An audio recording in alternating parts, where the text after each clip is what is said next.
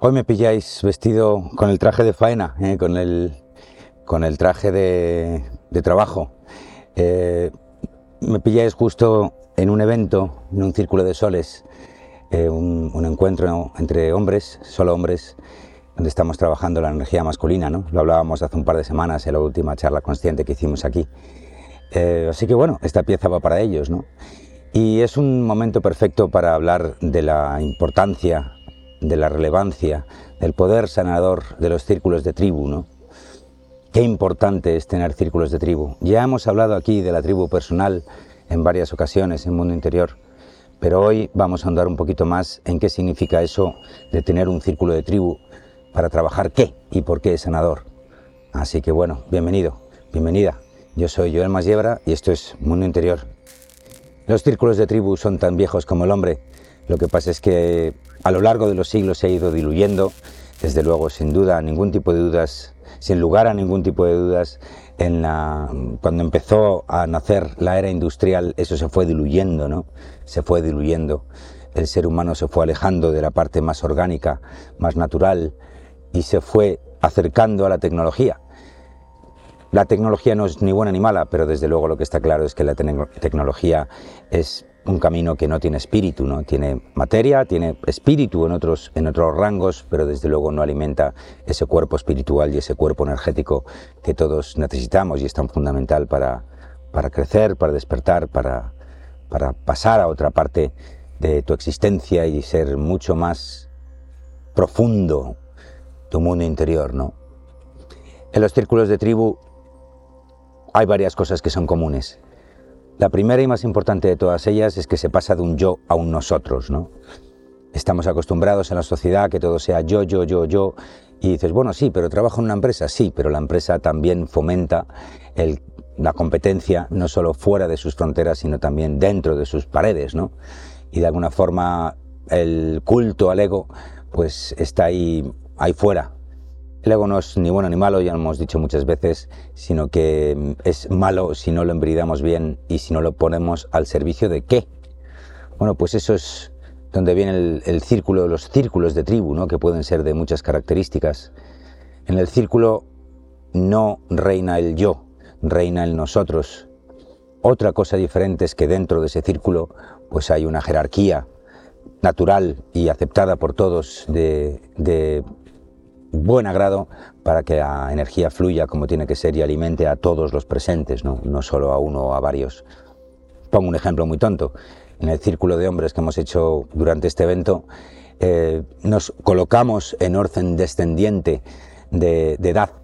De alguna forma, el preside el abuelito, el tata, y entonces a su derecha está el siguiente más joven y a la derecha de ese el siguiente más joven, así, ¿no? Con todo el círculo cada ahí la energía va fluyendo y bueno, pues al final el abuelo tiene a su izquierda tiene el más joven que a su vez le pasa la energía para insuflarle la fuerza de la juventud, ¿no? Juventud y experiencia, ¿no? Energía y conciencia. Así que ese es un, un primer punto, ¿no? Somos nosotros y en ese nosotros fluye una energía común de lo que se esté trabajando, en este caso en, Círculo de Soles, pues la energía masculina, la energía del nuevo hombre, y ahí se pueden hacer muchísimas cosas, ¿no? Todos tenemos la imagen de pequeños de las películas de indios, ¿verdad? Que estaban todos en círculo, siempre el círculo, siempre el círculo. ¿Qué tiene el círculo, verdad? Pues el círculo tiene muchas cosas. El círculo es una unidad cerrada, la energía fluye a través del círculo de forma igualitaria. Y bueno, ¿qué os voy a decir, no? El enso es mi banner personal. Un enso es, una, es un círculo en japonés, ¿no? Es una figura absolutamente milenaria donde de alguna forma todos los artistas de la caligrafía japonesa han hecho una representación del círculo con un solo trazo, no se puede hacer abierto, se puede hacer cerrado, pero en ese enso, en ese círculo japonés, se representa también al instante. El círculo, por tanto, es algo que te refleja una realidad, una creación que en estos momentos, ¡pum!, se plasma en la realidad para trabajar lo que fuere, ¿no? La sanación claramente es otro de, los, de las eh, características importantes de los círculos de tribu, ¿no? ¿Por qué se hace un círculo? Pues para sincronizar las mentes y sincronizar los corazones. En el círculo ya no, en ese nosotros ¿Cómo nos enganchamos? Pues no nos enganchamos desde la mente, como ocurre, por ejemplo, en el mundo de la empresa, ¿no? Sino que nos, todos nos conectamos a través del corazón, un solo latido, un solo corazón. Y eso es importantísimo, porque de alguna forma, igual que ocurre, por ejemplo, en los debates de tribu que hacemos aquí en, en Mundo Interior, todos latimos con nuestro ser dentro de un círculo para co-crear una realidad y ver en el otro reflejado lo que a lo mejor nosotros tenemos que sanar. Y de ahí podemos sacar muchísimas experiencias, ¿no? Otra cosa muy bonita en los círculos es que cada uno es su propio maestro, pero está rodeado de maestros por todos lados, no hay jerarquías. El abuelo puede presidir, pero el abuelo no lo sabe todo, simplemente representa ese respeto a, no voy a decir la ancianidad, que puede ser, sino a la sabiduría de la vida que se ha ido colocando y aposentando en cada uno de nosotros. Mm, sería la conciencia, por ejemplo, pero también está la juventud con esa energía y ese empuje que de alguna forma también alimenta a todos y cada uno de ellos. ¿no? Por lo tanto, en el círculo uno se siente seguro porque está entre iguales y uno se siente empoderado. Cada uno de los miembros de un círculo es consciente de que es su propio maestro. Nadie reclama nada a nadie. Nadie pide a nadie que dé nada que no quiera dar. Y esa es otra de las bellezas del círculo, esa co-creación tribal de lo que fuere, ¿no?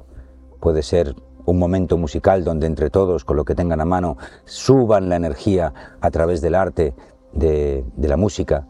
Mm. Puede ser una palabra, un círculo de palabra donde cada uno expresa su verdad. Mm. Y esa palabra es sagrada, cada uno de los representantes, mm, cuando se va a hablar se dice ajo, y entonces pues se anuncia que se va a dar la palabra, se da la palabrita y también se cierra con ajo. todos responden con ajo, como diciendo se ha dicho, ¿no? Así es.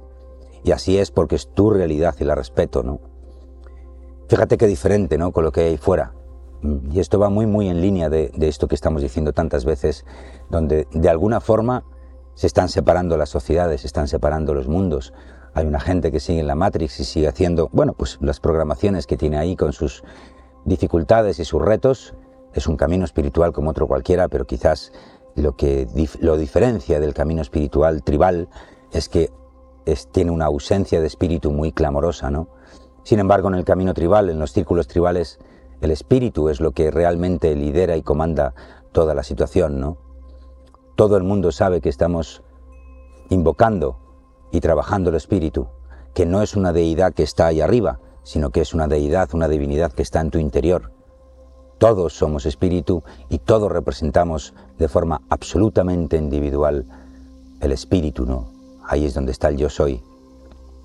Es un yo soy que no está por encima de nadie, sino que es un yo soy que viene de tu espíritu, de tu alma, de tu yo superior.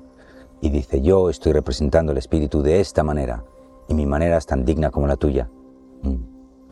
Es muy, muy, muy importante que encuentres círculos tribales. Las mujeres, por tradición y por circunstancias sociales, han sido mucho más listas a la hora de mantener esos círculos ¿no? de mujeres esos filandones donde las mujeres se juntaban a coser o a lavar o lo que fuere, y ahí podías, cantaban juntas o se contaban los cotilleos de la familia, de la tribu. Sin embargo, los hombres, con esa individualidad del foco del rayo del yang, eso lo han aprovechado muy bien los que por ahora controlan el cotarro y lo han utilizado para separar.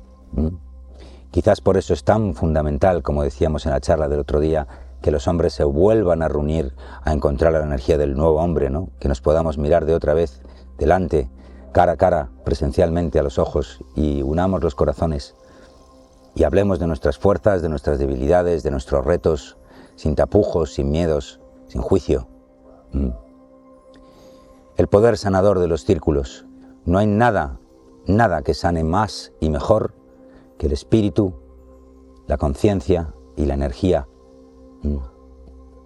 ¿Qué es lo que se busca en los círculos? Pues que nazcan las tres cosas que siempre comandan el despertar, ¿no? Por un lado la energía de lo masculino, ese poder que entre todos, ojo, no digo de los hombres, digo de lo masculino, también las mujeres en su parte masculina, ¿no? Ese poder de acción, de cocreación, poniendo energía en el intento que quieres hacer ya sea montar un altar, ya sea crear un momento musical, ya sea hacer un círculo de palabra, ya sea una sanación conjunta donde todo el círculo, eso se veía muy muy bien en la película Avatar, ahora que viene la segunda parte, ¿no? a la parte final, donde todos intentan sanar a esas personas que están dentro del círculo y es el poder de toda la tribu la que concentra ahí la energía en ese, en ese acto sanador conjunto. ¿no? Pero también la conciencia, también el espíritu que viene desde de las partes altas, que nos entra por la coronilla y sobre todo trabaja los, los tres chakras superiores. El quinto con la voz, con la expresión, con la comunicación, con mi acción. El sexto con mi capacidad de visualización.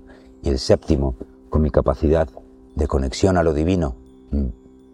Así que tenemos una vez más, como siempre, y como no podía ser de otra manera, tres energías. La energía que viene desde la tierra, desde la Pachamama, desde la Madre Tierra, que nutre nuestros primeros tres chakras y nos da fuerza para hacer las cosas, y también la energía de la conciencia, de la conciencia que viene de la parte de arriba para crear la alquimia, como ya hemos dicho alguna vez aquí, del sentimiento mm, representado en el corazón. Abrir el pecho, abrir el corazón es absolutamente fundamental en tu camino de despertar.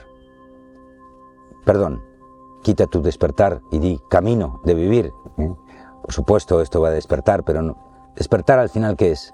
Despertar al final es sentirte aquí y ahora, en el momento donde estás, en la situación que te rodea, presente, consciente y creando un sentimiento de amor, agradecimiento e intento propio para seguir aprendiendo en la vida, ¿no?